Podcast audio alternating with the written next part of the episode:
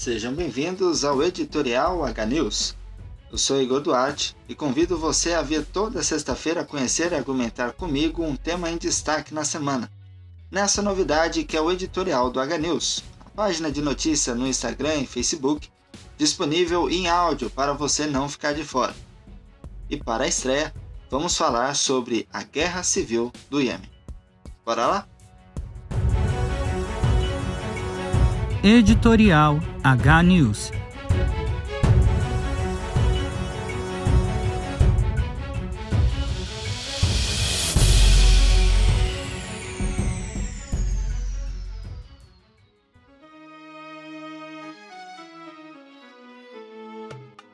Existente por 10 anos, o conflito interno do Iêmen, que teve seu start na Primavera Árabe, se tornou a maior crise humanitária do planeta o movimento popular que buscava democratizar o governo do país acabou nas mãos dos Houthis, grupo xiita rebelde que destituiu o presidente Ali Abdullah Saleh e seu vice Abdrabu Mansur Hadi.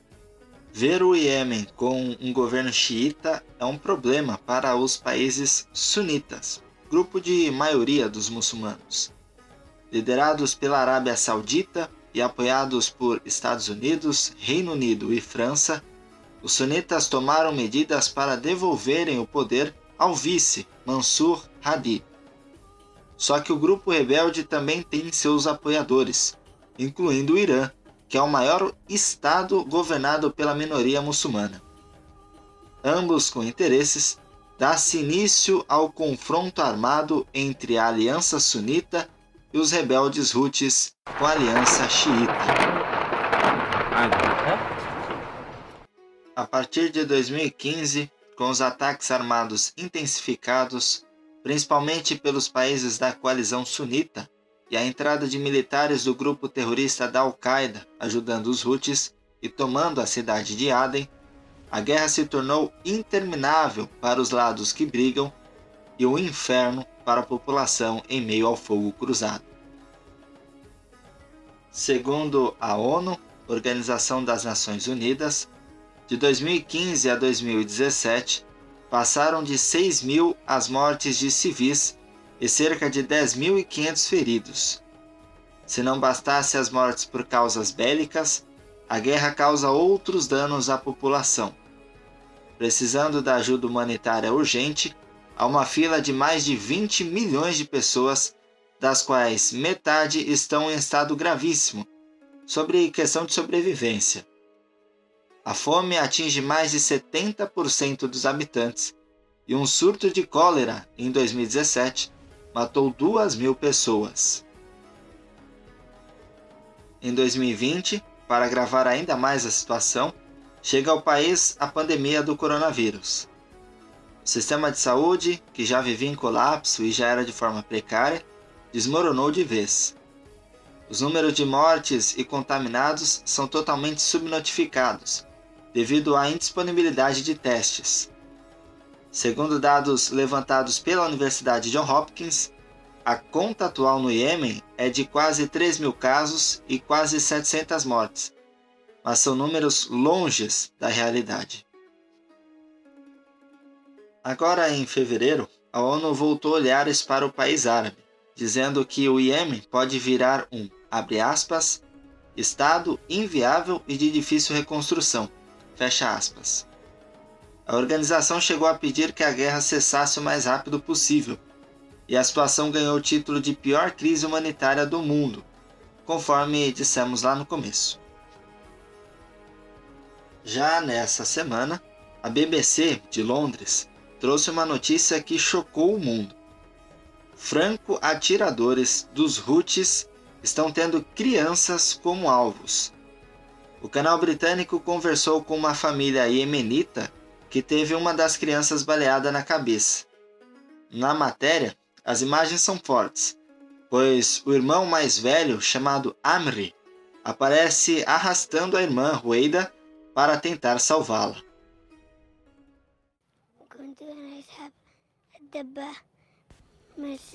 Eu estava levando a lata d'água. Depois brinquei no caminho de casa. O atirador atirou na cabeça dela.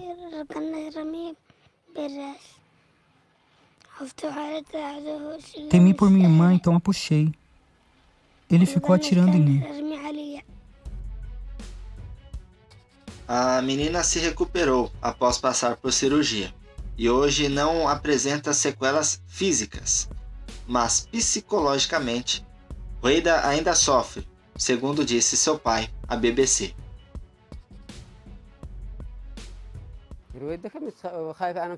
Rueda está com medo. Quando a peço para ir comprar algo, ela diz: Não, papai.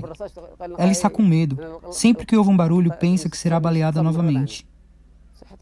A saúde dela está melhorando, mas não consegue dormir, porque a cabeça dói.